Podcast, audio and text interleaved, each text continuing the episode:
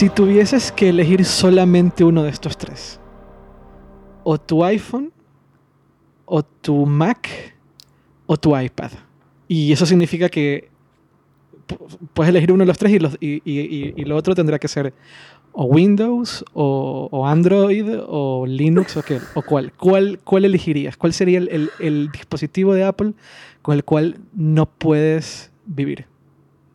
Eh, y suponiendo que elijo uno para toda la vida, pero ese puedo seguir actualizándolo, digamos, no me quedo con la versión actual. Exactamente, tú puedes, eh, pues tú dices, yo me quedo con el iPhone o me quedo con el Mac. Eh, tú puedes tener siempre un Mac, pero nunca más vas a poder tener un iPhone y tendrás que elegir un Android o, o, lo que tú quieras, ¿no? Es una cosa horrible, pero tendría que elegir el iPhone. Porque ¿Más que el Mac? Sí. Es horrible, es horrible, este, pero um, el iPhone es una herramienta que para mí condensa, o sea, puede condensar todo lo que necesito. Puede ser mi cámara, puede ser mi software de edición, puede ser donde escriba mails, donde escriba texto. Eh, amo mi Mac, la amo. Lloro de pensar en volver a usar Windows, pero podría sobrevivir editando en, o sea, mientras use Adobe, puedo sobrevivir editando en otra computadora, no podría sobrevivir eh, volviendo a Android. Pero, pero, tú has usado Android. Ah, ah, tú has, tú, has, tenido la vida Android. Tuve la vida Android y lo defendí a muerte, ¿eh? pero yo era de las que decía, no veo cuál es la diferencia, Android es buenísimo, es mucho más personalizable, puedo hacer otro tipo de cosas, pero soy una conversa. Em, lo que es el hardware del iPhone es impresionante y lo bien que funcionan las aplicaciones me lo resuelve mucho. Me acostumbré demasiado. ¿Y qué, cómo fue? Me gustaría que, me cuentes un poquito de cómo fue ese proceso. Eh, primero con el iPhone y ya luego con el Mac, con el Mac porque ahí creo que entraremos un poco en esta fase de, de YouTube que tienes ahora. Pero ¿cómo pasaste? ¿Primero fue el iPhone o primero fue la Mac? De hecho, primero fue el iPad. Ah, primero fue un iPad. Sí, primero fue un iPad. Ajá. Venía, yo usaba notebook con Windows y ah, ¿qué tenía? Un, algún Galaxy, algún Galaxy con Android que me funcionaba súper bien. Y cuando salió el iPad me encantó, me encantó, me encantó y quería iPad. Eh, creo que además acá todavía no habían, porque aparte tuve el primer iPad, el primerito de todos. Y acá creo que todavía no se habían lanzado tablets con Android. Y esa fue como mi primera experiencia con iOS. Y me fascinó. Vale. ¿Y luego pasaste por iPhone o por Mac? Y después pasé a iPhone, pero eso fue más, eh, supongo que el, Galaxy que estaba usando en ese momento había empezado a quedar como un poquito anticuado y alguien iba a viajar a Estados Unidos y dije, bueno, te puedo mandar un iPhone. Fue el iPhone 5, si mal no recuerdo. El 5 o el 5S. Y dije, bueno, no sé, hago la prueba. Y también fue, fue un camino de ida. Ok, y después, eh, eh, lo último fue, fue, un Mac, ¿no? Y, y, lo último fue un Mac. ¿Y por qué decidiste pasarte de Windows a Mac? Ahí ya había empezado con los videos y estaba editando, eh, los editaba yo, aprendí a usar Premiere Pro y After Effects, y que, son, son programas que consumen bastante recursos. Tenía una buena máquina, no, no, era una mala máquina, pero el tiempo de render de los videos era eterno. Y justo un amigo se estaba yendo a vivir afuera y vendía su MacBook y era un buen precio y era un amigo y dije, bueno, no sé, pruebo. Ya había usado alguna vez antes, no me creo que en el trabajo usaba MacBook y, me resultaba bien y dije, bueno, que la voy a la voy a incorporar para mi vida personal. Y lo que fue el cambio de editar en Windows a editar en Mac fue tremendo. ¿Y ahora qué, máquina tienes? Ahora una MacBook, eh, ya te voy a decir exactamente cuál. Eh, Mid 2015 8, no, 2.8 GHz, Core i7, 16 de RAM, 256 de sólido. ¿13 pulgadas o 15 pulgadas? 15. Una de 15. Vale, ¿y, has visto todo el drama que hay ahora mismo con el tema de, de las MacBooks o no has estado muy informada de eso? No tanto. Vale, porque hay un, hay un tema ahora mismo con, con los MacBook Pros que se lanzaron hace nada, eh, los que se lanzaron hace un par de semanas de que publiquemos este, este episodio.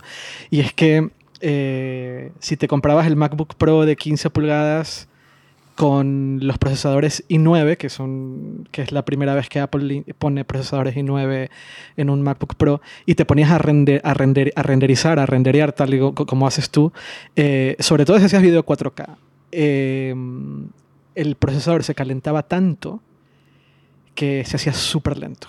Se hacía más ah. lento, en algunos casos se hacía más lento que la generación anterior de MacBooks lo cual ha desatado todo un, toda una controversia muy grande sobre cómo Apple, eh, por hacer los portátiles cada vez más delgaditos, más finos, compromete, compromete un poco de, de, performance, de desempeño, ¿sabes? Y, y hoy, eh, justamente hoy, eh, cuando estamos grabando este, este podcast, hace, hace nada, hace 3-4 horas, Apple ha sacado una actualización de, software para supuestamente resolver ese problema. O sea, al final no era un fallo como tal de, los, de los MacBooks nuevos, sino que aparentemente había un fallo en el sistema operativo que hacía que eh, no se regulara del todo bien la temperatura, entonces empezaban eh, entraban en tanto calor que se hacían lentos, pero que supuestamente lo van a arreglar. No sé. Ya veremos. Sí, Hoy, y hoy leía también como que también esta obsesión de que todo sea más delgado, delgado, delgado. Y, o sea, liviano sí, liviano está buenísimo que le resten peso a los equipos, pero tampoco necesitamos eh, MacBooks o notebooks que sean como un papel. Es como ya, en algún momento, em, si el diseño empieza a meterse con la performance, deja de servir, incluso aunque sea un problema de software. Porque, digamos, ahí igual había una incompatibilidad que no previeron.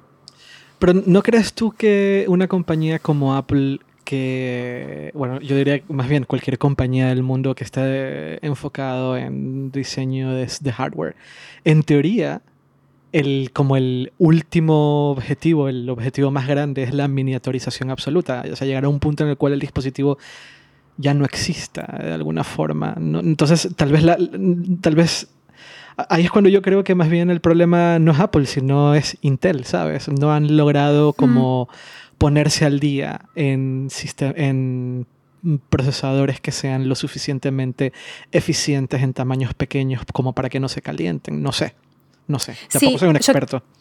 no, quizás yo estaba pensando más en la experiencia del usuario final y no tanto de los componentes internos. Los componentes internos sí, pero eh, digamos, sin sacrificar lo que es la experiencia del, del que lo usa. De, no sé, bueno, la MacBook 2015 es como bastante gruesa y gordita. Me parece que lo que son las Air y las MacBook Pro actuales, el, diseño está súper bien. No siento que haya una necesidad de hacerlas todavía más delgadas mirando hacia el futuro. Yo sí, yo creo que deberían de serlo más. Sí, a ver, em, mi, mi, primer, mi primer eh, portátil de, de Apple fue un PowerBook G3, de estos que eran de color negro, de plástico. Y, y, en aquella época decíamos, lo veías un poco con la competencia, y un PowerBook G3 era considerablemente más delgado y considerablemente más bonito que cualquier PC del mercado. Había una diferencia muy grande en aquella época. Eh, luego la diferencia se incrementó, yo diría que más, cuando salieron las PowerBook G4 y que eran de aluminio y tal. Pero ahora muchas marcas eh, de PC han logrado hacerlas lo suficientemente delgadas como para que no haya una diferencia tan grande. Pero em, yo creo que eh, vale, ya hago la comparativa con, hago la comparativa con, con, el PowerBook G3 de aquella época. En, en, en, ¿Esto qué era? 2001, 2000, no, 99, 2000. Em, mirábamos estos, estos portátiles y creíamos que eran como, ok, no hay más. O sea, este es el diseño definitivo, ¿no? ¿no? quieres más. Eh, es lo suficientemente delgada, eh, la pantalla es lo suficientemente grande, era una pantalla de, 15 pulgadas con un marco, un super marco, ahora no tienen marco los portátiles. Pero eh, decíamos, no hace falta más. Y luego salió el PowerBook G4, que era el primero de aluminio con una pantalla widescreen. Eh, eh, eh, y todo cambió. Y dijimos, ah, no, mira, sí, sí, que se puede hacer todo un poco más delgado, sí que se puede hacer un, un, poco, un poco, todo un poco más bonito. Y mm, luego salieron los MacBook Pros, y luego salieron la, la, nueva generación de MacBook Pros y luego cambiaron nuevamente el diseño, que creo que es el que tienes tú o el siguiente es el que tienes tú, y ahora está este, el que, el que estoy probando yo. Y sí, debo aceptar, y, y esto también, también pasa, mi tren de pensamiento también pasa con el iPad. Eh, el hecho de poder tener un producto que es muy poderoso, o que tiene mucha potencia, mucha, mucha potencia, que te permite editar en 4K, o que te permite hacer cosas que antes solo se podían hacer en un, en un equipo de escritorio. En un dispositivo que es súper, súper liviano, súper delgado, eh, con una pantalla impresionante, eh, pues yo quiero más de eso. A mí me encantaría llegar a un punto en el cual yo no sienta el iPad en mi mochila. O sea, literalmente no pare pareciera que no está ahí el iPad, pero que pueda sacarlo y que pueda hacer edición de video y que pueda hacer un montón de cosas. Y eso sí que me gustaría a mí que suceda también con, con un MacBook Pro. Creo que nunca va a llegar honestamente. Te entiendo y estoy de acuerdo en un montón de puntos cuando pienso en un iPad absolutamente. Eh, yo cuando tengo que editar video es, tan, es, un trabajo casi, man, casi manual.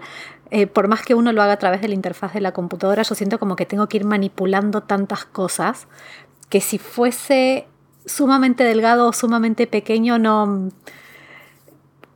Es absolutamente emocional lo que estoy diciendo, no, no, tiene ningún, tipo de, ningún tipo de lógica o... Pero, pero, pero, es mejor, no, no, pero me parece muy bien que, entender esa perspectiva, porque yo, yo lo veo desde una perspectiva completamente, desde un punto de vista muy tecnológico tal vez, o sea, de, de, de, persona que habla de tecnología, pero tú, tú me estás dando un punto de vista que es desde una persona que literalmente vive de hacer videos, entonces sí que me gustaría entenderla. Sí, sí, sí, es, como, la relación que uno tiene con, con, la interfaz de hardware. o sea, da para un poquito más delgado. Creo que menos de eso, no, no sé. No sé, necesito sentir que, hay algo sólido del otro lado. No con el, o sea, el iPad por mí que tenga el grosor de tres hojas de papel. Ok, pero sí, pero tú sí te esperas cierta contundencia tal vez con un... ¿Por qué? ¿Pero qué? qué ¿cómo, ¿Cómo llegas a esa conclusión? Ah, no, es absolutamente visceral. Simplemente quieres sentir que tienes un producto que, que tiene, no sé, eh, creo que te entiendo. Es un poco, para, a mí me ocurre eso con el iPhone. yo, yo cuando, cuando, cuando, tengo en la mano un, un Android que suelen ser súper livianitos, Siento que tengo un producto de mierda. bueno, es algo así. Yo quiero sentir que tengo algo que no lo voy a romper cuando estoy dándole a los, eh, a los accesos del teclado o golpeando con un poco de furia el trackpad para marcar el ritmo. Lo cual me lleva al, al, al, otro gran drama de los MacBook Pros de esta generación, que es el teclado. No sé si has escuchado el drama del teclado. Por favor, contame. Eh, mira, esto es muy interesante. Eh, cualquier persona que esté escuchando este podcast, y cuando yo diga el drama del teclado, yo diría que el 90% van a decir, ah, claro, el drama del teclado. Pero el hecho de que tú no lo hayas escuchado, aun cuando tú tienes mucha relación con la tecnología, demuestra que el drama del teclado no es tan grande, no es tan drama. Vale, ahí va. Este es el drama del teclado. Los MacBook Pros nuevos y el MacBook de 12 pulgadas, el que es súper finito, tienen un nuevo mecanismo del teclado que le llaman mecanismo de mariposa. Y resulta que son muy frágiles. Entonces, si se le mete un poquito de polvo y, puede llegar a ser una, una mota de polvo, inclusive, el teclado deja de funcionar. la tecla deja de funcionar. Eso es un drama. E-, es un drama, es un drama. Entonces, esto le empezó a suceder a un número de personas indeterminada, porque Apple no está dispuesto a, lanzar el, número oficial de personas que han sufrido el problema, pero ha sido lo suficientemente grande como para que hayan sacado un programa de reparación de teclados aun cuando el MacBook mm. o el MacBook Pro esté fuera de garantía. Si tienes un problema con el teclado, vas a un Apple Store y te lo cambian sin ningún costo. Y te lo cambian tantas veces como haga falta. ¿Vale? Pero el hecho de que tú no lo hayas escuchado demuestra que esto no es tan importante. Es. Puede ser. También creo que es una cuestión un poco geográfica. Eh, me refiero a que eh, en Argentina y en otros países de Sudamérica los productos de Apple no se renuevan con tanta rapidez. Entonces, por ejemplo, acá encontrar a alguien que tenga uno de los últimos MacBooks es mucho más raro, mucho más raro que quizás en México o en España. O sea, definitivamente. Eh, entonces también es un poco eso. A veces uno eh, sí vas leyendo noticias y enterándote un poco de lo que está pasando, pero no es algo que de golpe te cruces con un amigo y te diga, ah, sí, no, sabes lo que me pasó con el teclado. ¿Y, nos puedes contar un poco de por qué en Argentina no suele haber acceso a los últimos modelos de Apple, por ejemplo?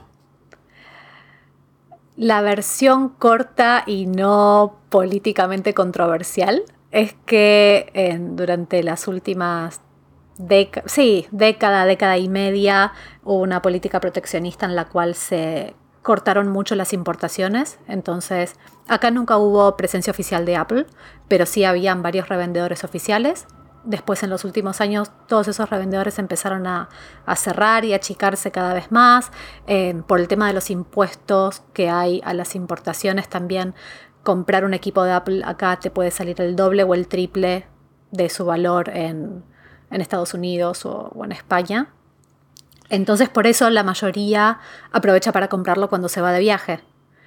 Em, y entonces ahí siempre dependes de o estar yéndote de viaje o que alguien de confianza esté viajando y te lo pueda traer eh, por una cuestión de disponibilidad y una cuestión económica.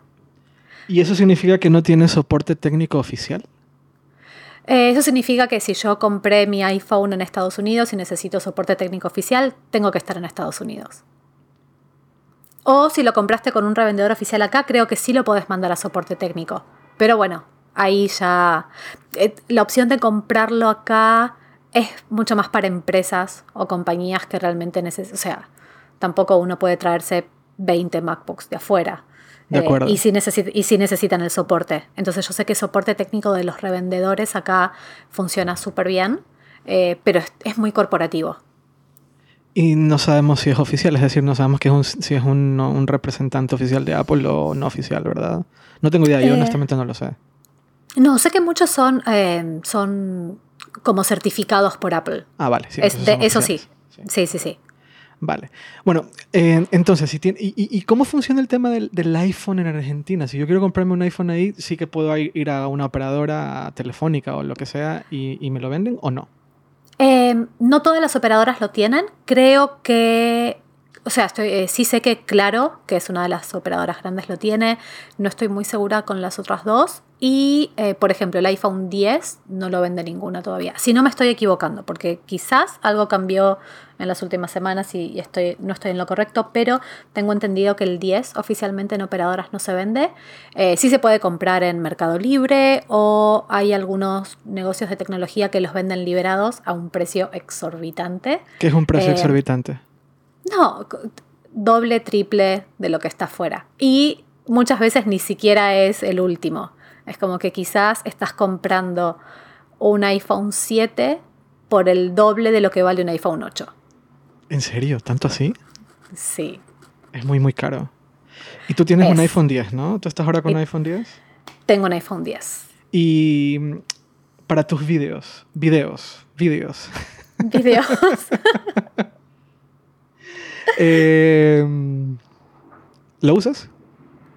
Lo uso un montón, un montón y de hecho el, tema de la cámara fue eh, absolutamente determinante. Eh, fueron dos factores que me llevaron al 10 eh, en vez del 8.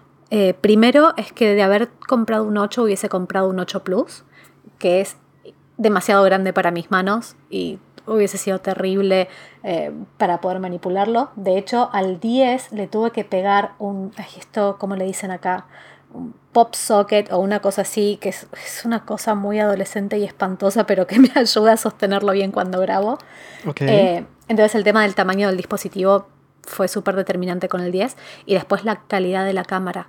Yo mm. quería algo que si de golpe se presentaba una situación de imprevisto que necesitase grabarla, que necesitase, sí, filmarla, pudiese resolverlo rápido. Y la verdad es que es increíble. Y te vale. La cama Y normalmente tú, tú, estás grabando en, en 4K, grabas en 1080, ¿cómo, No. ¿cómo resuelves eso? No, por ahora en 1080, eh, más que nada por un tema de que eh, 4K es lindo, pero cuando grabo videos a los que le hablo a la cámara, moriría si lo grabo en 4K. Es como, no, nadie necesita verme con tanto detalle. Eh, quizás sí sería distinto cuando hago videos de viajes, ahí sí podría ser lindo, pero mi otra cámara, la Canon, no soporta 4K. Entonces no quisiera grabar como en distintas calidades, distintas partes del video, porque si no tendría que renderizar todo en 1080 y, y Claro, se perdería el chiste sí. de... Sí. De acuerdo. Vale, entonces cuéntanos, y, y- y ya como cambiando por completo de, de tema y dejando a un lado el, el tema, la, la parte tecnológica, eh, cuéntanos un poquito, a ver, voy a dar, voy a dar un mini contexto sobre Ceci. Eh, tú estuviste en hipertextual bastante tiempo. Dos años. Ah, No, no fue tanto tiempo. Pero fue, ba- fue bastante. Dos años, Sí, dos años es tiempo. Dos años es bastante. Y escribías en lo que en aquella época era Vitelia. Eh, escribí para, sí, en Vitelia, escribí en eh, Gizmobil, escribí en... y coordiné Apple Weblog en un momento. ¿En serio?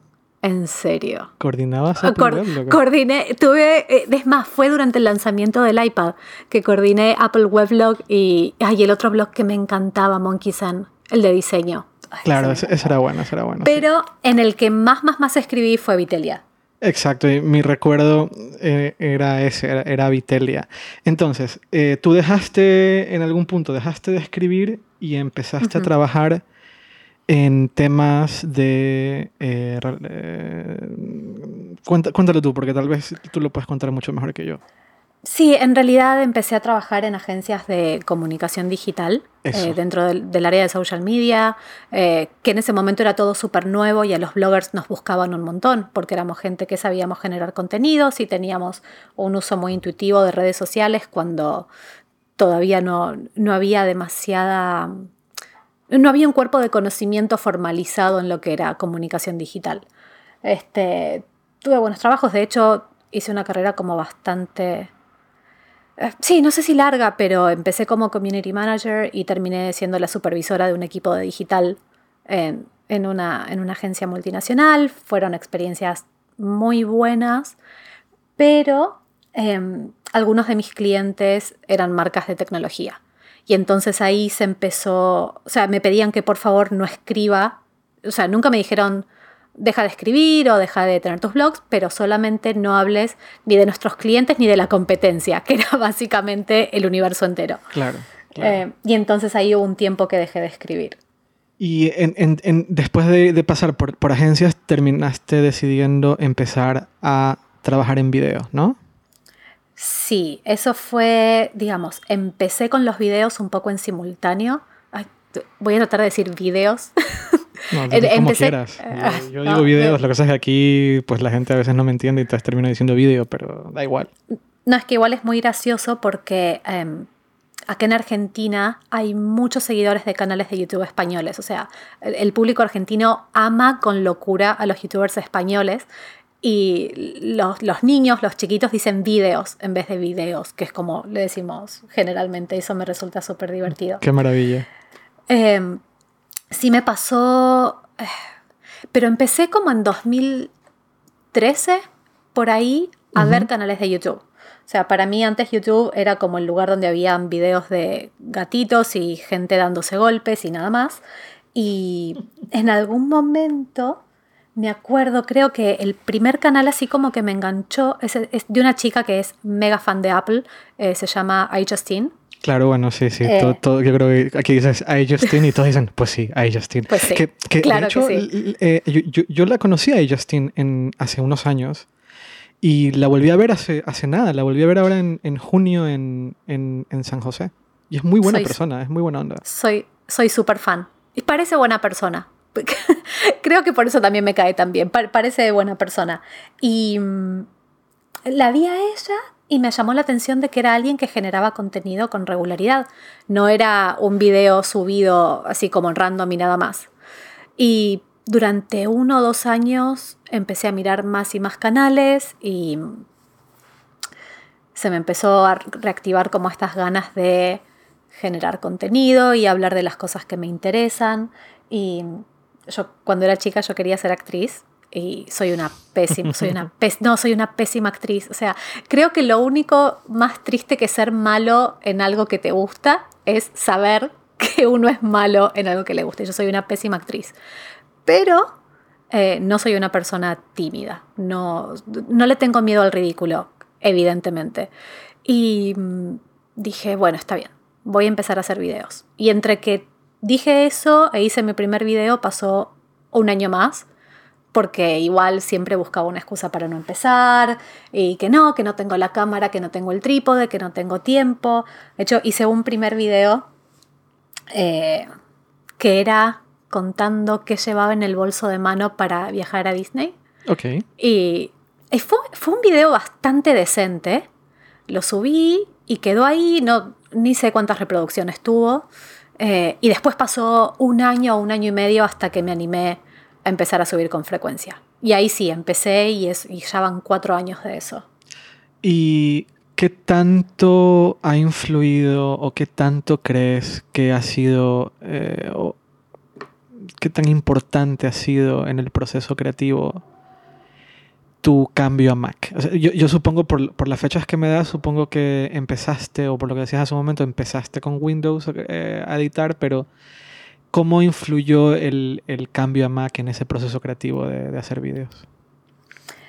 Em, cuando editaba con Windows, el tiempo de render era muy, muy largo. Y mm, incluso no yo no tenía un mal equipo en ese momento. No me puedo acordar las especificaciones. O sea, igual era una que en ese momento se les decía Ultrabooks, como estas notebooks súper finitas con eh, disco híbrido y sí, sí, sí suponte que en ese momento eran 4 GB de RAM, que igual estaba bien, em, pero tardaba mucho. Y eh, yo había empezado a usar la suite de Adobe eh, con Premiere y After Effects y Audition, que son aplicaciones pesadas, o sea, consumen un montón de recursos y podía usarlas de a una por vez, digamos, no, no podía estar esto como un pantallazo muy general. Premiere Pro es donde uno edita como, como el material crudo, digamos, puedes hacer cosas medianamente avanzadas, pero por lo general se usa para lo simple, ¿no? Como recortar, poner capas de audio, poner capas de video, a lo sumo un poco de texto. Eh, y After Effects te sirve para eh, hacer cosas un poquito más avanzadas, efectos especiales, animaciones. No es que yo hiciera nada súper complejo, pero sí, quizás sí quería animar alguna especie de título o en algún momento hacía como estas escenas en las que yo hablaba conmigo misma y aparecía...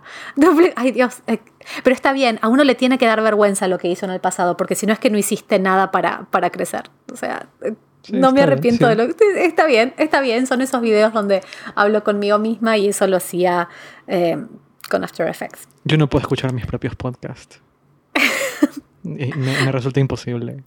No, es que igual eso, eso es lógico. Yo termino de editar un video, lo subo y no lo vuelvo a ver nunca más. O sea, nunca más.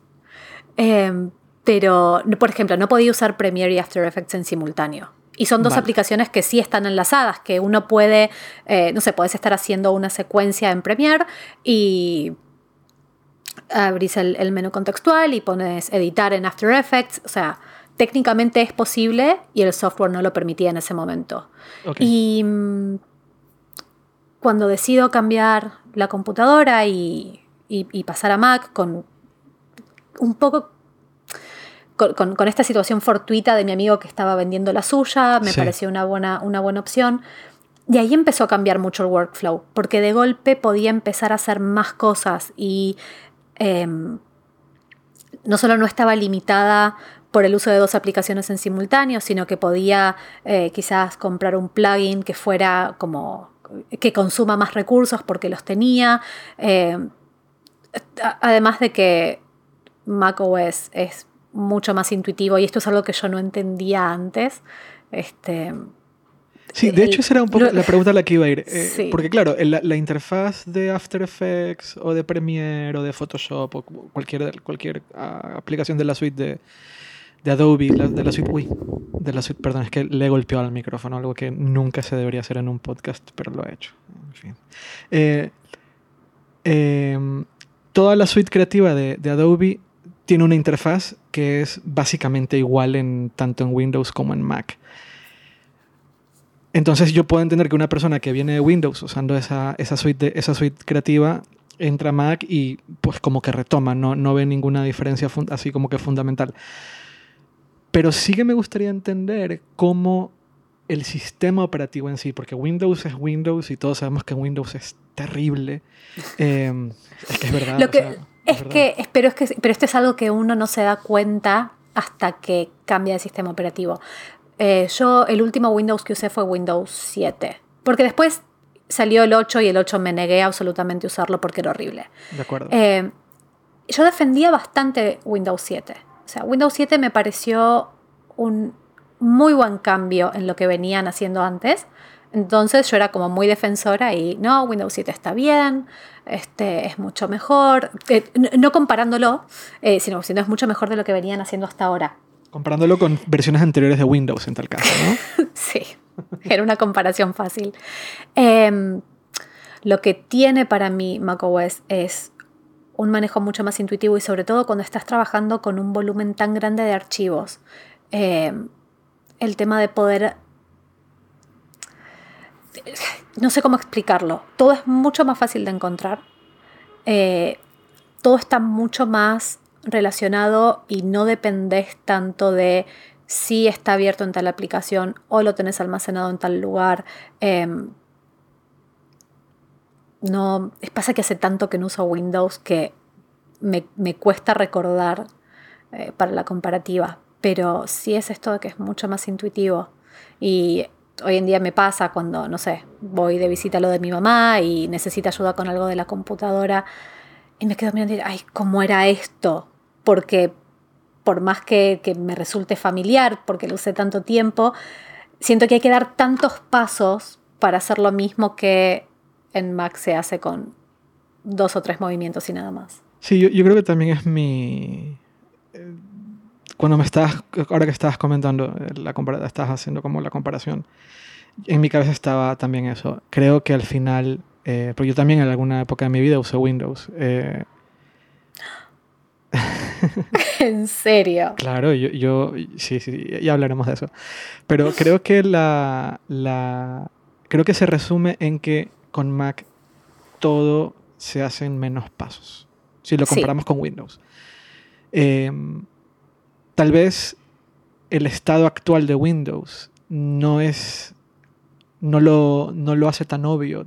No, sé, ahora en, qué horror. ¿En qué Windows estamos ahora? Windows. Me, parece, que, me parece que seguimos en 10. Estamos en Windows 10, vale. Em, yo tengo aquí un. Tengo un par de, de, PCs de escritorio. Eh, por motivos que no vienen al caso, pero tengo dos y tengo una que es un, equivalente a un gaming PC bastante potente. Y en uno de ellos tengo instalado Linux y en otro tengo instalado Windows 10, seguramente es. Y vale, he notado que hay una diferencia fundamental al Windows que yo usaba antes y que ha, habido una, ha habido una mejora significativa. Pero yo dejé, usar Win yo dejé de usar Windows en el 99. Y... Ah. Eh, en aquella época. espera, pues, espera, espera. ¿Llegaste a usar Windows Vista?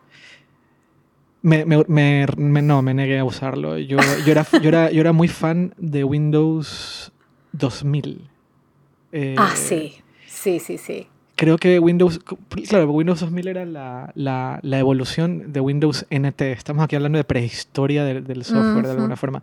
Pero en Windows eh, yo tuve una, eso tampoco viene al caso, pero tuve una, cuando tenía 18, 19 años, yo tuve una relación muy cercana con Microsoft, por algún día contar esto, pero bueno. Eh, y Windows NT y Windows 2000, a mí Windows 2000 me gustaba muchísimo. Y eh, en aquella época, yo también de alguna forma era, no, no decir que súper defensor, pero sentía que era un sistema operativo relativamente, relativamente sólido, considerando la época, ¿no? Esto era el 99 cuando los portátiles no eran populares, sino que la mayoría de las personas teníamos equipos de escritorio en casa. Entonces eh, sentía yo que funcionaba bien para el hardware, estaba bastante optimizado. Luego llegó Windows Vista y eh, todo lo que vino después, donde un poco la cosa se fue a la mierda, pero em, cuando yo pasé de Windows 2000 a usar macOS 8.5, Ujú. ¿Vale? Que era, la, la- era macOS Classic. Esto era antes del, del del sistema que usamos ahora, de, Mac, de macOS 10. Eh, y había una cosa que era, era muy loca, porque eh, macOS 8.5 no tenía multitasking real. Es decir, si tú ponías la aplicación en segundo plano, aunque estuviese abierta pero estaba en segundo plano, dejaba de funcionar, se ponía en pausa. Y también decían que no era un Es bug, era un feature. A ver, esta era la época en que eh, Apple estaba a punto de quebrar. Ojo, esto era el, 80, esto era el 99. Eh, Apple estaba... O sea, Steve Jobs recién volvía o iba a volver. eh, todo estaba como muy incierto. todo era complicado en aquella época. Y Steve Jobs volvió a Apple y trajo consigo eh, Next, que es sobre lo que está, bueno, Next Step, que es el sistema operativo de Next, que es sobre lo que está basado Mac- el macOS que tú y yo usamos ahora. Pero pasó mucho tiempo entre que, bueno, pasaron unos años entre que Steve Jobs volvió a, a Apple y lograron sacar un sistema operativo de nueva generación que sea lo suficientemente sólido.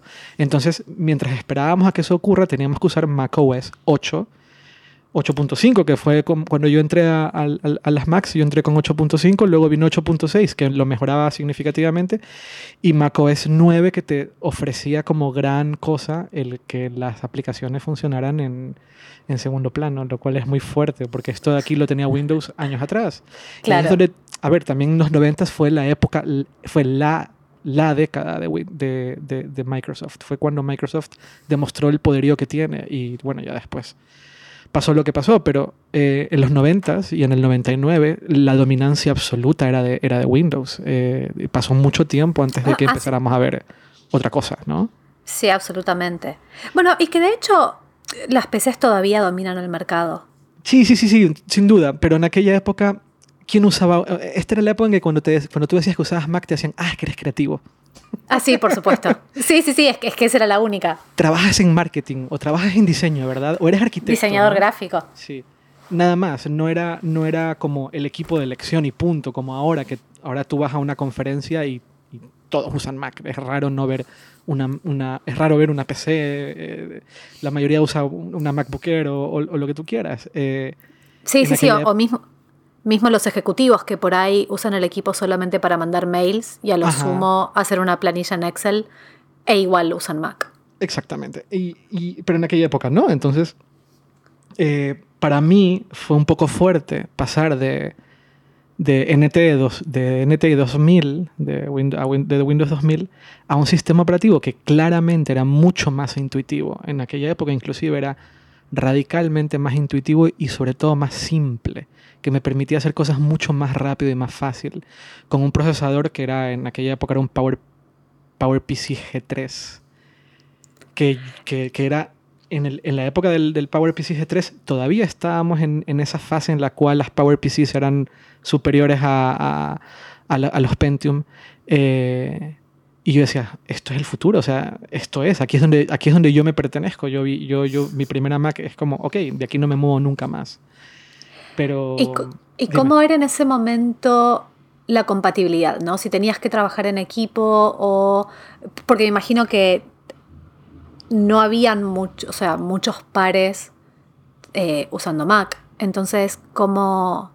O sea, ¿podías trabajar bien con otras personas en el tema de intercambiar archivos o, o- o nunca fue un problema? Mm, Yo diría que sí era un problema, pero no en la forma en la cual eh, la mayoría de la gente lo, lo, conce- lo concebía en aquella época. Es decir, por ejemplo, mi yo empecé a usar Mac por el, por, el, of- por el trabajo que tenía en el 99. Yo trabajaba en una, una especie de agencia creativa, pero digital, que se llamaba Sintética. No sé si alguien me escuche y lo recuerde. Eh, Sintética. se- yo, no, no, no, yo no soy la conductora del podcast, pero ¿cómo era una agencia digital en el 99? A ver, éramos cinco, éramos cinco personas en la casa del dueño del, del dueño, que ahora es muy amigo mío, eh, que se llama Héctor Mijangos. Y el, el, Sintética era una, era una, una, una, pequeña, yo diría que era una startup eh, entre Héctor, su hermano Alejandro y un grupo de socios que tenían ellos. Eh, pero habían un poco detectaron que, que, que los .com estaban eh, levantando en México en el 99, pues el tema del .com era tremendo. Entonces decidieron, en vez de montar un .com, decidieron montarse una agencia creativa, pero digital, que trabajara para, para, para esas empresas, ¿vale? Para esas startups. Bien. Y éramos cinco personas. Éramos, era yo que me dedicaba, yo hacía HTML y hacía web y medio que diseñaba de lo poco que sabía. A ver, en 99 yo tenía 19 años. Eh, y tenía a eminencias creativas de México trabajando conmigo, porque contrataron a dos personas que eran súper super conocidos en aquella época en México en el tema de diseño, y yo aprendí horrores de ellos, y ellos juraban y perjuraban por Mac. Ellos, a ver, hay uno de ellos, o creo que los dos, nunca habían usado una PC, o no entendían lo que era una PC. O sea, es, es como, ellos sí que estuvieron siempre en ese mundo, y como eran creativos y como eran diseñadores, nunca se les ocurrió siquiera llegar a usarla. Entonces, para nosotros no era un problema, es porque todos teníamos una Mac. Eh, era un problema cuando, por ejemplo, si yo enviaba un archivo de, de, Illustrator a una persona que tenía PC, yo sabía de hecho que no lo iba a poder abrir. Porque Illustrator en una PC yo sé que nunca está instalado. Tal vez ahora sí, pero en aquella época. No, no, no. Illustrator nunca está instalado en una PC. Pues eso. Entonces yo ya sabía que si enviaba un, un, punto ahí a, a una persona, eh, no le iba a poder, una persona que tiene PC no le iba a poder abrir. Entonces, eh, pues enviábamos archivos convertidos y demás. Eh, pero normalmente cuando se trabajaba en, en, en cuando trabajábamos en sintética, pues lo que se enviaban eran HTMLs o imágenes, eh, eran cosas que igual se podían ver en un navegador, entonces no había problema. de hecho, en sintética fue donde empezamos, donde yo empecé mi primer blog. O sea, sintética es el germen de, de alguna forma de hipertextual, de manera indirecta, porque ahí fue donde yo empecé mi primer blog que se llamaba El Cráneo, que era un blog grupal, y de ese blog salió mi blog personal, que de ahí salió al 1040 y que de ahí salió hipertextual, pero bueno, es otra historia. Em, entonces, esa era la forma en la cual trabajábamos. Yo trabajaba con un grupo de personas muy creativas, muy talentosas, que jamás habían tocado una PC y que las PCs les parecían un bicho raro. En una época en la cual las Macs eran bicho raros. Si yo si yo me iba con mi portátil, yo tenía con esta PowerBook G3, a, yo viajaba, yo me iba de vacaciones a, a, donde mis padres, que no vivían en México, eh, con el PowerBook, la gente, por ejemplo, aquí en España, la gente no entendía lo que yo tenía en la mano. O cuando yo vine con el, yo, yo fui de los primeros en comprar un iPod, cuando salió el iPod. Y yo recuerdo haber comprado el iPod y a los pocos meses estar aquí en España de vacaciones. Y la gente no entendía lo que yo tenía en la mano. Y no entendía por qué mis auriculares, mis audífonos eran blancos. Esto era en, era en la época en que Apple no existía en, España. Mm. Eh, y esa era más bien la percepción que yo tenía en aquella época de no incompatibilidad, pero sí desconexión absoluta. O sea, no se entendía lo que yo estaba usando. Y me preguntaban, veían el PowerBook y veían la interfaz y decían, pero ¿qué es esto? ¿Por qué se ve así? No entiendo. Eh, esto fue hace mucho tiempo, las cosas han cambiado un montón y ahora Apple pues, está en la vida de todo el mundo de alguna forma, pero eh, eso era en realidad la percepción que se tenía en aquella época de, de Apple, de, al, principio del 2000, 2001, 2002. Yo diría que México, por cercanía con Estados Unidos, estaba mucho... Bueno, no, no, no es que diría, de hecho, está, Apple estaba muchísimo más presente en, en, el país y tiendas de Apple, no, no Apple Stores oficiales, pero tiendas de resellers eh, certificados, pues siempre han habido en, México. Y eh, nosotros habíamos siempre tuvimos de alguna forma contacto con Apple México. Eh, creo que la empresa ha cambiado bastante en los últimos 10, 15 años, pero en aquella época Apple México sí, sí que existía, mucho antes que existiese Apple España, por ejemplo. Claro. ¿ya? Entonces, sí, entonces yo, esa era la época en la cual yo usaba Windows y ese era el motivo por el cual yo usaba, Windows, porque, pues, piensa que yo, eh, yo, yo, yo, era, yo, yo, yo, estudié ingeniería en sistemas, o sea, para mí, pues, yo programaba en C y si programas en C, pues, en, el en los noventas, no programas en, no programas en Mac, o sea, programas en Windows, ¿sabes? Entonces era normal que, que, que, yo, que yo usara Windows y que, y que me gustara Windows NT, porque Windows NT era como la versión nerd de Windows, la que instalaban Ah, los sí, nerds, por supuesto. ¿sabes? Por supuesto. No, tú tenías Windows 95 o Windows 98, yo tenía Windows NT. Y me decían, Sí. ¿por qué tienes Windows NT? Yo digo, porque Windows NT era mucho más estable. Eh, de hecho, el kernel de Windows NT es el que se empezó a usar de ahí en 2000 y en adelante. Y por eso usaba Windows. Pero una vez que vi una Mac, dije, de aquí no salgo. Y nunca más salí. Y aquí estoy. Haciendo un podcast. haciendo un podcast de Apple. bueno, volviendo al tema de los vídeos. Eh, después de la historia de abuelo, qué horror, soy, soy un viejo. Eh, entonces, decidiste empezar a hacer vídeos. eh, em- em, nos comentabas que el, flujo de trabajo, el flujo creativo mm, se optimizó de alguna forma usando un Mac. Pero recuerdo que hace unos días tú y yo tuvimos una conversación en donde yo te preguntaba sobre el uso de tu iPad y tú me decías que te gustaba mucho, pero que no terminas de encontrar una forma de usarlo de manera profesional. Sí, sí, eso fue una decisión un poco apresurada cuando cambié el iPad por última vez, que eh, lo cambié al iPad Pro, que lo amo, lo amo por completo. Eh, pensaba que las apps móviles para editar video iban a estar mucho más avanzadas de lo que en realidad estaban.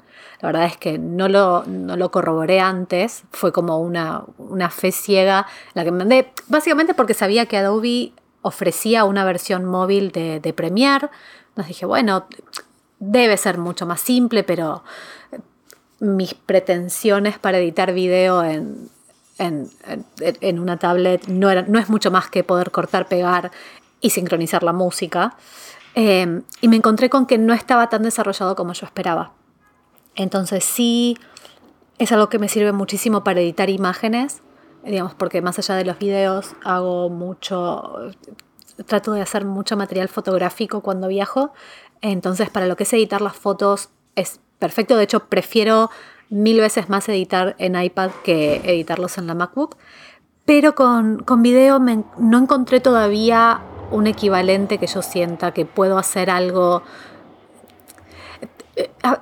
mi objetivo era decir, bueno, estoy, yo lo compré mucho teniendo en cuenta el material que grabo cuando, cuando viajo. Si voy a estar afuera, prefiero no llevar el MacBook, prefiero grabar con mi cámara, con mi teléfono, bajarlo al iPad, hacer una primera pasada súper fácil. Aparte, el, proceso de editar un video de viaje es largo, es muy largo porque, bueno, me imagino que debe haber gente mucho más ordenada que yo, pero por lo general lo que pasa es que uno genera muchísimo material, muchas, mucha cantidad de archivos, porque en vez, cuando yo grabo en mi casa y estoy hablándole a la cámara y desarrollando un tema, es un archivo. A lo sumo, dos archivos, si en el medio alguien tocó el timbre y tuve que bajar a abrir la puerta. Eh, cuando estás de viaje, son muchas, muchas, muchas tomas pequeñas que después hay que darle, hay que darle como un sentido narrativo. Claro, Eh, claro. Y lo que yo pretendía no era mucho más que poder hacer una primera pasada, revisar los archivos, eh, recortar las partes que están de más, sacar lo que no me sirve, poner algo de música y después eso hacer como un render chiquitito y seguirlo, o sea, y, darle sí el toque final en, en la Mac. Y mm, todavía no encontré algo que me deje hacerlo con el nivel de precisión que necesito. Sí está iMovie y está Premiere Pro, o sea, están las aplicaciones, pero todavía les falta dos vueltas de tuerca para que uno diga, ok, puedo empezar mi trabajo en el iPad y terminarlo en la Mac. Es una pena, ¿no? Eh, Porque al Sí. final el iPad, eh, sobre todo los iPad Pro, y creo que tú tienes un Pro, ¿no? Sí, Son muy, o sea, ti- tienen muy buen procesador, son súper rápidos, son muy capaces. A mí me, a mí me molesta bastante eh, cada vez que me toca reseñar un iPad Pro y, y yo soy muy fan de los iPad y yo diría que más de la mitad o la mitad de mi trabajo, sobre todo cuando estoy en casa o cuando estoy de viaje, la hago en un iPad. Eh, escribo mucho en un iPad porque el- tienes la ventaja de que estás en una única, en una ventana y no tienes nada de distracciones. Ujú. Pero cada vez que reseño un iPad, sí, eh, termino diciendo y pensando lo mismo. Es un producto increíble con una pantalla maravillosa, que no pesa nada, que la batería le dura años, pero que el software no está a la altura. No exactamente. Es, una pena. Exactamente. Es, eso lo que siento. No, o sea, no me falla el, dispositivo. El dispositivo está perfecto y se banca todo lo que necesito hacer. Lo que no hay son aplicaciones que lo, que lo aprovechan. Y no sé si es. A ver, hay, hay mucha discusión sobre este tema y hay muchas opiniones sobre, sobre por qué el iPad no termina de ser la plataforma de productividad que todo el mundo espera. Por un, por un lado, eh, muchos desarrolladores consideran que para que lo sea necesitas que tenga soporte de, de, ratón, de puntero, ya sea por un ratón, por un mouse o por un trackpad. Ah. Eh, y yo en ese, en ese sentido estoy relativamente de acuerdo. Creo que cuando estás trabajando en modo productivo a veces el tener un trackpad ayudaría bastante y haría todo mucho más rápido. Para mí editar un texto, eh, cuando yo no, por ejemplo, yo cuando tengo que editar un, editar un, texto que yo no he escrito, debo aceptar que me vendría muy bien un, un mouse, porque entonces podría seleccionar y, y, marcar mucho más rápido que estar ¿Y tocando. Con el, pero con el, con el lápiz, ¿no? Con el lápiz. Ay, pues pues sí, a medias. Hay. El texto. No sé, no sé. Tendría que, tendría que probarlo. Probablemente no, no sé. Pero em, otras personas consideran que el modelo. El modelo del Apple Store en el cual no puedes ofrecer em, pruebas de 30 días eh, no ayuda a vender software caro. Es decir, te vas a comprar, te vas a comprar, no sé, te vas a comprar Photoshop. Y Photoshop, ah, bueno, ahora Photoshop tiene lo de la suscripción, pero vale, no Photoshop. Digamos que te vas a comprar eh, Logic, ¿no? Logic, que es el software que software de audio del, del propio Apple. Imagínate que, que hubiese Logic para el iPad, que es una pena que no haya, porque honestamente estaría bien. Em, Logic es carísimo eh, y tendrías que, pues tendrías que comprarlo sin saber si es lo que quieres. Y no tienes una opción de prueba de 30 días. Eh, se supone que con la siguiente versión de... O sea, ahora en septiembre, cuando se anuncie la versión final de, del, de Mojave y de iOS 12, se supone que vienen ciertos cambios importantes a favor de los desarrolladores en el Apple Store, en el, en el, en el App Store. Eh, no sé a qué nivel. Hay algunas empresas que, decidieron irse del App Store de Mac porque no ofrecían lo que necesitaban para vender software profesional y que van a volver. Y luego está el tema de, em, de la, del ritmo de adopción del, del, iPad, lo cual a mí también me parece un poco injusto. Por un lado, creo, no, sé si, no sé si ya se venden más iPads que Macs, puede que sí, o no sé, no estoy seguro. Pero un desarrollador cuando tiene que hacerlo para tiene que hacer su aplicación para iOS entre elegir hacerla para el iPhone y para, el, para el iPad el 90% de las veces van a elegir hacerlas para el iPhone porque tienen hay muchas más probabilidades de que compren la aplicación en el iPhone que en el iPad.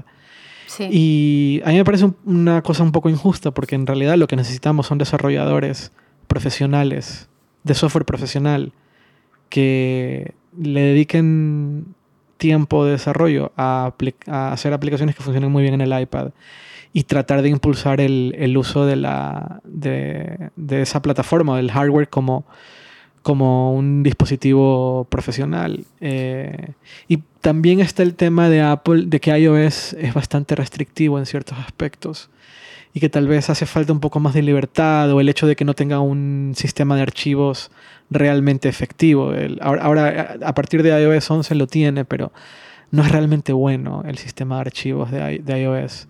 O sea, hay la aplicación Files y que funciona relativamente bien, pero no funciona del todo bien. No.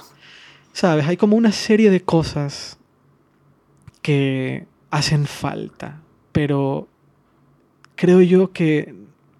Y, también hay una cosa más, y, esto es algo que ya es como una cosa muy personal y que no sé si al resto del mundo le moleste yo uso mucho, lo que decía, yo uso mucho el iPad para escribir, ¿vale? Y... ¿Para escribir em, sin ningún tipo de teclado, directamente con la pantalla? No, no, uso el Smart Keyboard, que es el, ah, okay, okay, Que es la, el, cobertor de la pantalla que se transforma en, teclado, y yo creo que es de los mejores teclados que ha sacado Apple. Y yo cuando lo dije una vez en, creo que lo dije en Twitter, la gente me insultaba. Pero honestamente, creo que es el teclado en, el que más rápido escribo ahora. por eso lo uso tanto. me resulta un teclado extremadamente cómodo. Em, y me gusta la textura. Me encanta, me, gusta el recorrido. Yo, yo, no tengo el problema con lo de las, que las teclas no tengan mucho recorrido. De hecho, a, mí eso me gusta en realidad. Em, entonces yo escribo mucho en el iPad. A, veces me resulta más cómodo escribir un artículo en el iPad que escribirlo en el Mac. Eh, y me no sé si es que me he acostumbrado o es que naturalmente me voy hacia la plataforma que más comodidad me genera. Y yo uso una aplicación que se llama IA Writer, no sé si la conoces. Sí. IA Writer. Eh, me resulta ultra cómodo para escribir, es un software ultra simple que usa Markdown y yo uso Markdown, eh, me encanta Markdown. entonces me acomoda muy bien. pero muchas veces yo tengo que escribir eh, en pantalla partida, ¿no? Tengo el, por un lado tengo el, el, IA Writer y por otro lado tengo una ventana de navegador abierta o tengo un documento abierto, una comunicado, tal vez un comunicado de prensa, una hoja de una hoja de, mm, de, especificaciones técnicas o quién sabe qué cosa, pero tengo pantalla partida. Y si estás en el iPad, tú puedes hacer Command eh, Tab para cambiar de aplicaciones, como el Mac. Pero no hay, una, no hay una forma visual de saber en qué aplicación estás. Si estás en el, en el editor de texto o estás en, el, en la otra aplicación. Y cuando cambias, no sabes en cuál estás. Entonces tienes que dar, dar como toda la vuelta al, al, Command Tab para volver a la aplicación donde estabas, que en realidad ya estabas ahí, pero no sabías que estabas ahí. Eso es tremendamente molesto y es tan básico que no puedo creer que no lo hayan resuelto me parece tan fuerte. Muchas veces yo tengo el navegador en, la mitad de la pantalla y el editor de texto en la otra. Y como no sé en qué aplicación estoy realmente, presiono Command T para abrir una nueva pestaña y, y, no, y no sucede. claro, para ver si estabas ahí o no. Claro, y es que estaba en la otra aplicación, entonces tengo que usar Command Tab para para volver al navegador, entonces ahí se abre una nueva, una nueva pestaña. Eh, cosas así no, tienen sentido y son, tal vez son demasiados mini detalles que hacen que sea tan difícil trabajar en, un iPad que terminas volviendo al Mac, ¿sabes?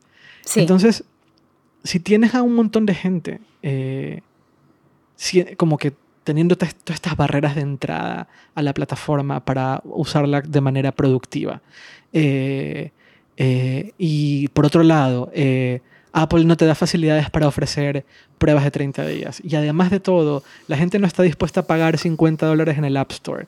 Y además de eso, el iOS es, lo, es relativamente restrictivo para cosas que quiero hacer a nivel profesional. Por ejemplo, no puedes tener una aplicación de audio e instalarle, eh, instalarle plugins. Es complicadísimo. No, no puedes, tener, instalar, no puedes instalar nuevas, nuevas fuentes, nuevas tipografías. Eh, hay una serie de, restricciones bastante gordas en iOS como para terminar, de, terminar siendo considerado una, plataforma productiva. Eh, y me molesta. Me molesta porque hay iPads que son más rápidos que tu MacBook. Sí. ¿Sabes? Es, es que, ¿sabes que Te escuchaba y pensaba un poco como durante tanto tiempo algo que, que yo misma repetía mucho y si alguien me preguntaba como, bueno, no sé, estoy pensando en comprarme una tablet, eh, sea iPad o, con Android o lo que sea, yo mucho de lo que decía es, ok, la tablet es buenísima para consumir contenido, no tanto para producir. Claro. Em, y como en realidad todas las condiciones están dadas para que con iOS se puede hacer una plataforma profesional y productiva súper poderosa. La comunidad está, las ganas están, las necesidades están, pero hay, hay como una traba, o sea, tanto desde el lado de, Apple como desde los, de los desarrolladores, que es lo que decís vos, que no, no facilita que, que, que se generen las condiciones, incluso aunque la comunidad ya está. Porque si vos me decís que yo, o sea, sí, el público general no está acostumbrado a pagar una 70 dólares. No, pero, no, si, pero si viene alguien y me dice, mira, con esta app podés editar tus videos en el iPad perfectamente, te lo pago, te pago el doble, no me importa. Este, pero no te gustaría tener 30 días de prueba para... exactamente. ¿No? O, eh, o por lo menos una masa crítica de reseñas de gente, porque también me pasó eso cuando me encontré con aplicaciones que parecía como que podían ser, no sé si la solución perfecta, pero algo bastante cercano, tampoco habían tantas reviews como para que yo pueda confiar y decir, bueno, ok, si voy a desembolsar esta cantidad de dinero en algo que no sé exactamente si me va a cubrir el problema o no. Entonces el tema de, la prueba es fundamental, sobre todo cuando no hay una masa crítica, porque digo, una app de 70 dólares para, editar videos no va a tener la misma cantidad de reseñas que eh, iMovie. Claro, por supuesto. Eh, y, ahí es, eso, yo diría que esa es una de las mayores barreras de, de entrada para el pago de un, de un software caro. No solo lo que tú dices, no solo el precio, sino el hecho de que como es caro, pues efectivamente no mucha gente lo va a terminar comprando. No, no, perdón, no mucha gente va a terminar reseñándolo. Y de ahí viene mi, mi, mi insistencia en, hey, eh, ofrece una forma de que, o sea, plataforma de distribución de software, en este caso App Store, por favor, ofrecerle a los desarrolladores una forma de que el señor que está dispuesto, la persona que está dispuesta a pagar 70, 80, 100, 120 dólares o lo que sea que cuesta este software, tenga unos días de prueba y pueda determinar si le vale la pena o no. Y, no tienes el problema del... No vas a tener el problema de la, piratería, no vas a poder descargar el software de prueba y ponerle un crack, porque al final estás en iOS y eso no se puede hacer. Entonces, claro. ¿qué te limita? ¿Qué te, qué, te impide meterle una forma de probar un software durante 30 días y decidir si lo quiero usar o no? Eh, es que no lo entiendo, no lo entiendo. Y ahí es donde está la gran, la gran, gran, gran, gran barrera, en, en opinión de muchos, de la no llegada del software profesional. Porque la otra vía es la vía de, Adobe, que es la de la suscripción. Eh, muchas de las personas que, que, usan Photoshop o que usan Premiere o, After Effects, pues están pagándole a Adobe una suscripción eh, por uno de estos programas creativos. Y pues ya no importa, ¿no? Ya no tienes que comprar el software ni pagar 500 dólares, que era lo que costaba antes eh, cualquiera de estas aplicaciones. Igual hicieron un movimiento brillante porque en un, año, en un año y medio les terminaste pagando más. Totalmente, eso, eso lo puedo entender. Y ahí es donde hay, de hecho, muchos desarrolladores que, que, pretenden llegar a, a, iOS con software eh, profesional están hablando cada vez más del, del del sistema de suscripción por uso de un software. De hecho, hay una aplicación que es muy usada entre gente que escribe que se llama Ulises, no sé si la conoces. No, esa no. Vale, Ulises es bastante popular eh, y durante mucho tiempo pues funcionaba, pagabas por la aplicación, no era una aplicación barata, tampoco era muy cara, pero no era barata, ponte tú 15 dólares o 15 euros y tenías eh, un software de escritura bastante potente. Pero hace unos meses, o hace un año tal vez, Ulises decidió moverse a una fórmula de suscripción. ¿Y, cómo le resultó? O sea, ¿cómo fue el impacto de eso? Porque yo tengo mis opiniones al respecto. No tengo idea. Honestamente no tengo idea. En mi caso, yo dejé de usarlo. Yo me moví, me, moví a, AI Writer o EA, Writer, como le quieres decir.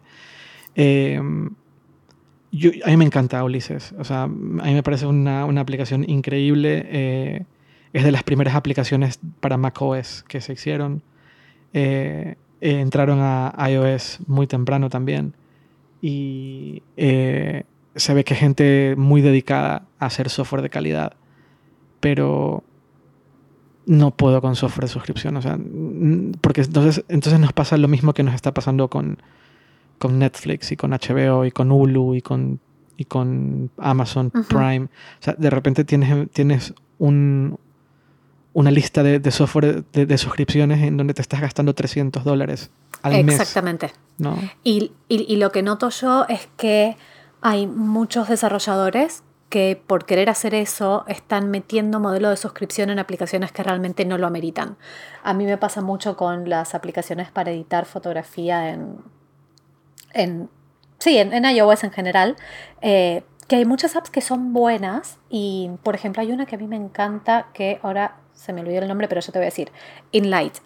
Sí, InLight, es, hermosa y me acuerdo que fue una app que la, o sea, la pagué una sola vez y además creo que la debo haber pagado 6 dólares, o sea, como una cosa súper barata. Eh, y la uso muchísimo. Y ellos hace poco sacaron otra, o sea, tienen varias aplicaciones diferentes y sacaron una que se llama QuickShot, que es como bonita y tiene algunos filtros de colores que están buenos, tienen un feature como para realzar el cielo que me parece muy interesante porque eh, a veces el cielo, sobre todo cuando uno no tiene una cámara buenísima, es medio difícil de capturar. Pero lo hicieron con modelo de suscripción, eh, que la verdad no recuerdo el precio. Eh, y es una app que me parece buenísima, pero que podría pagártela 10, 15 dólares de una, pero no te la voy a pagar 4 dólares por mes o 2 dólares por mes y que en un año me haya salido eh, mucho más de lo que... Claro, o, que te diga, bueno, eh, desbloqueala para toda la vida por 60 dólares. no, no, no es eso lo que vale. y, y, así como, como con estos desarrolladores, con un montón de otros, que en el fondo es como, no, no, eh, te iba a ir mucho mejor si le pones un solo precio bueno, a ver, esa es mi opinión.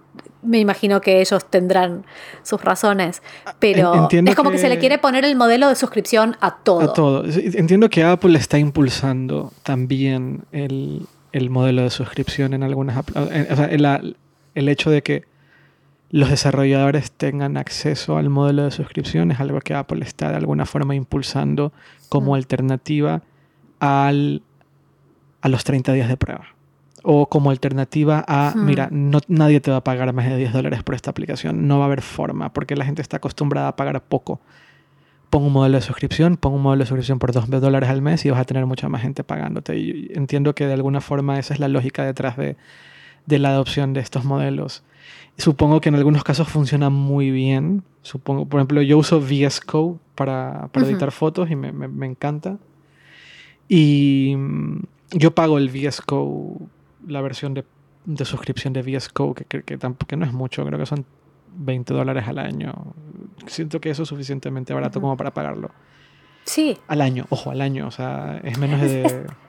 o sea, es, muy poco. Sí, sí, sí. Es que, es que quizás para hasta creo que es hasta algo mental.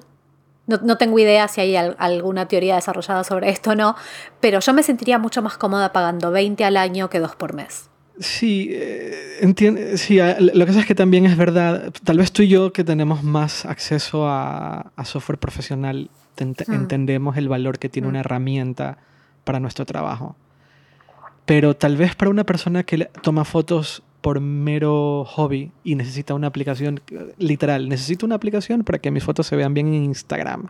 Ese es el tren de pensamiento de mucha gente, muy respetable y el mismo, el mío de hecho, o sea, es, literal el mío. yo, yo digo, necesito una aplicación donde mis fotos en Instagram se vean bien.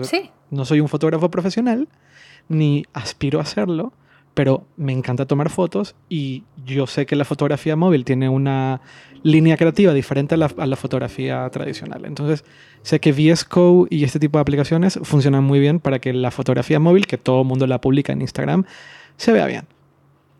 Eh, pues no sé si una persona que tiene ese tren de pensamiento, el de necesito una aplicación para que mis fotos se vean bien en Instagram, esté dispuesto a pagar 20 dólares, de hecho.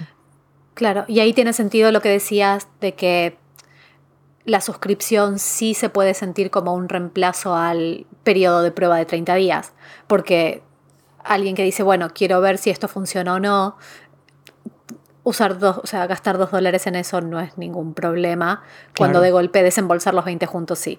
Exacto, entonces dices, voy a probar esto, lo he probado tres meses, me ha valido, pues ya dejo de pagarlo, pagué 6 dólares, no es mucho dinero, es un café de Starbucks y ya está. ¿No? Esa es, esa es la línea, la, línea la, lógica que está aplicando ahora, ahora mismo muchos, muchos desarrolladores. Porque, porque también es verdad que em, la forma en la cual funciona el, Apple, el, App Store em, te orilla de alguna forma a buscar una metodología o buscar un método de, de, de rédito que premie, o sea, ¿cómo te explico esto? A ver, hay mucha competencia en el App Store. Centrémonos o imaginémonos la, competencia que tienen las aplicaciones de fotografía móvil, ¿no? O sea, tipo VS Code en Light. Ahora yo uso una que se llama Prime con doble I, que también está relativamente buena. Ahora hay mucha competencia ahí, ¿no? Entonces, ¿quién es el que tiene muchas descargas o tiene muchas compras? Pues el que sale primero en la lista o el que sale como aplicación destacada de la semana en el App Store. El resto, pues adiós.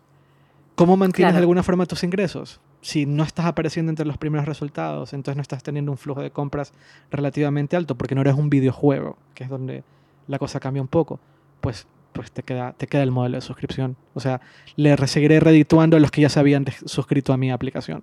Si no estoy en, el primera, en la primera página de resultados o entre los cinco primeros resultados, que es donde seguramente eh, son los que realmente harán dinero, eh, pues entonces sigo redituando de los que ya se suscribieron a mi, a mi aplicación. Entonces también por ese lado lo puedo entender. Eh, sigo sin creer que es el modelo definitivo. Sigo, yo creo que de cara al desarrollador tiene mucho sentido, pero de cara al consumidor no tanto. Creo que hay casos y casos. sí, sí y, y, más con esta tendencia que es lo que mencionabas hace un rato, que de golpe uno está acumulando una cantidad de suscripciones al mes que, en algún momento, de hecho a mí me pasó este año, tuve que empezar a, a dar de baja ciertos servicios no porque me pareciesen malos, sino porque tenía que priorizar como, bueno, tampoco puedo estar destinando tanta cantidad de presupuesto en esta suscripción, este servicio, esta herramienta. Eso, es que es eso, es eso. Y, y, tú que eres profesional y tú que estás detrás de, de, un canal de YouTube bastante popular, igual tienes un entendimiento importante sobre herramientas de, pago caras. Entonces, tú lo ves desde esa óptica, ¿no? Y aún así, viéndolo desde esa óptica, has tomado la decisión de, dar de baja suscripciones. Y entonces yo lo miro, yo, pienso, lo comparo con una persona que no tiene una óptica profesional, donde el software lo ve como algo de hobby más que de, de producción y ahí yo veo aún más barreras de, entrada, ¿no? no solo en suscripciones, sino en general. Pero particularmente las suscripciones yo es donde digo, mm".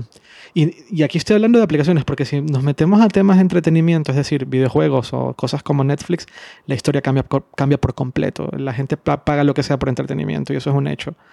Pero, mm, pero cuando se trata de aplicaciones, eh, la cosa cambia. Y ahí es donde veo el, verdadero, una de las grandes barreras de entrada para software profesional. Y, me molesta porque tú tienes tu iPad Pro, que es un una, máquina súper capaz. Yo aquí tengo un iPad Pro, que es el donde escribo mucho, y siento que lo estoy desperdiciando. Absolutamente. podríamos hacer mil cosas más con un iPad Pro, ¿no? Y me apena. Sí, sí, sí, sí.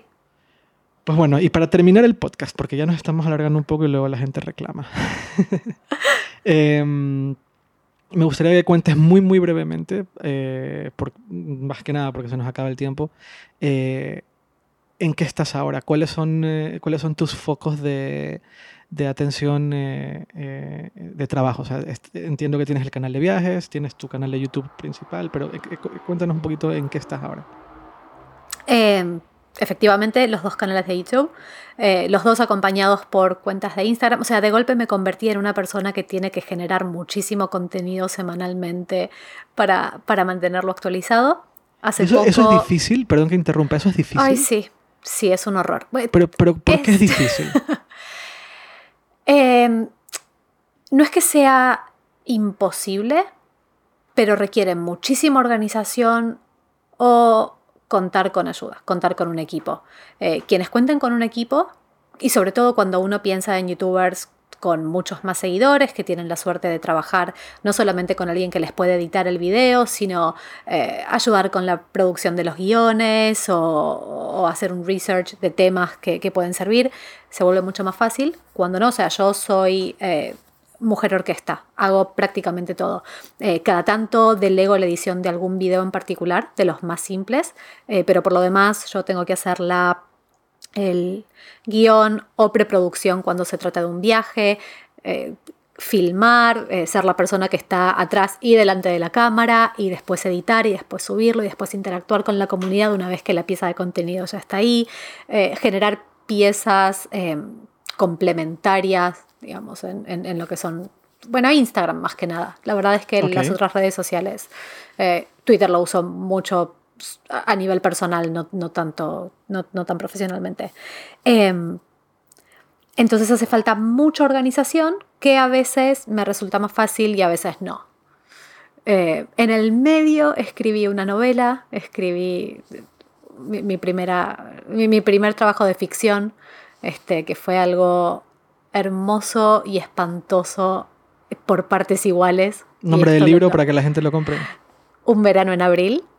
Está en eh, Amazon, está en Amazon y si, está en Amazon. Si están escuchando en España, se puede comprar. Yo, yo lo compré aquí en, en, España, o sea que pueden buscar un verano en abril y aparece, aparece el libro y lo pueden comprar, o sea que no hay excusas. Sí, sí, absolutamente. Y mm, eso consumió muchísimo de mi tiempo y mi energía, eh, mucho más de lo que realizar cualquier video pueda, pueda llevar. O sea, escribir una historia de ficción es algo que te involucra tan íntegramente que el momento en el que escribí la última página estaba, parecía psicótica, estaba como riéndome y llorando al mismo tiempo y no podía creer que había logrado hacer algo coherente.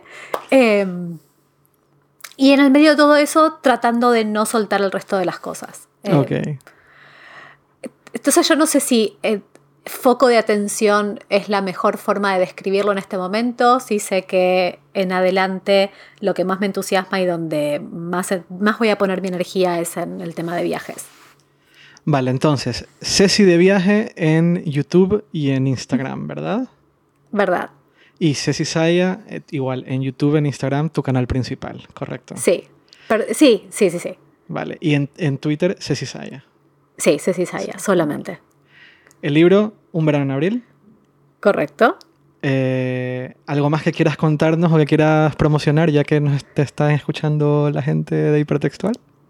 Eh, no, pero es que siento que es, es una sensación rara porque hace tanto que dejé de escribir en hipertextual y sin embargo para mí es como algo tan familiar y tengo tanta gente que me sigue todavía desde esa época que siempre me da como muchísima curiosidad saber cómo alguien que me leía cuando reseñaba software eh, se encuentra con, esta faceta diferente de mi vida.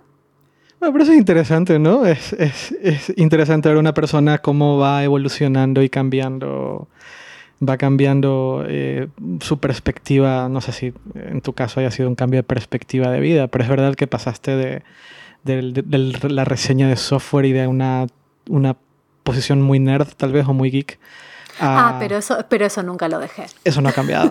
eso no cambió. No, y es que aparte es eso, es, es como la esencia de una persona. O sea, yo nunca dejé de ser geek y nunca dejé de ser nerd. Y cuando me pongo a hablar de un tema que me, que me gusta, en, en video o, por escrito, se nota como, acá en Argentina tenemos como esta expresión que es maestra ciruela, que es alguien a quien le gusta, o sea, que de verdad te gusta explicar y de verdad te gusta enseñar. Y eso para mí es como una constante que tengo, o sea, desde que escribí la primera palabra en un blog hasta ahora. Pues no está nada mal, ¿no? Ah, no, a mí me encanta. A ver si algún día veremos Ceci Maquera, no sé, o Ceci... Ceci Geek. Qué triste. Qué triste lo que estoy diciendo. nada, pues nada, muchas gracias Ceci por estar en el episodio número 2 de Dinamo. Gracias a vos. Eh, nada, nos escuchamos muy pronto y, y nada más que decir.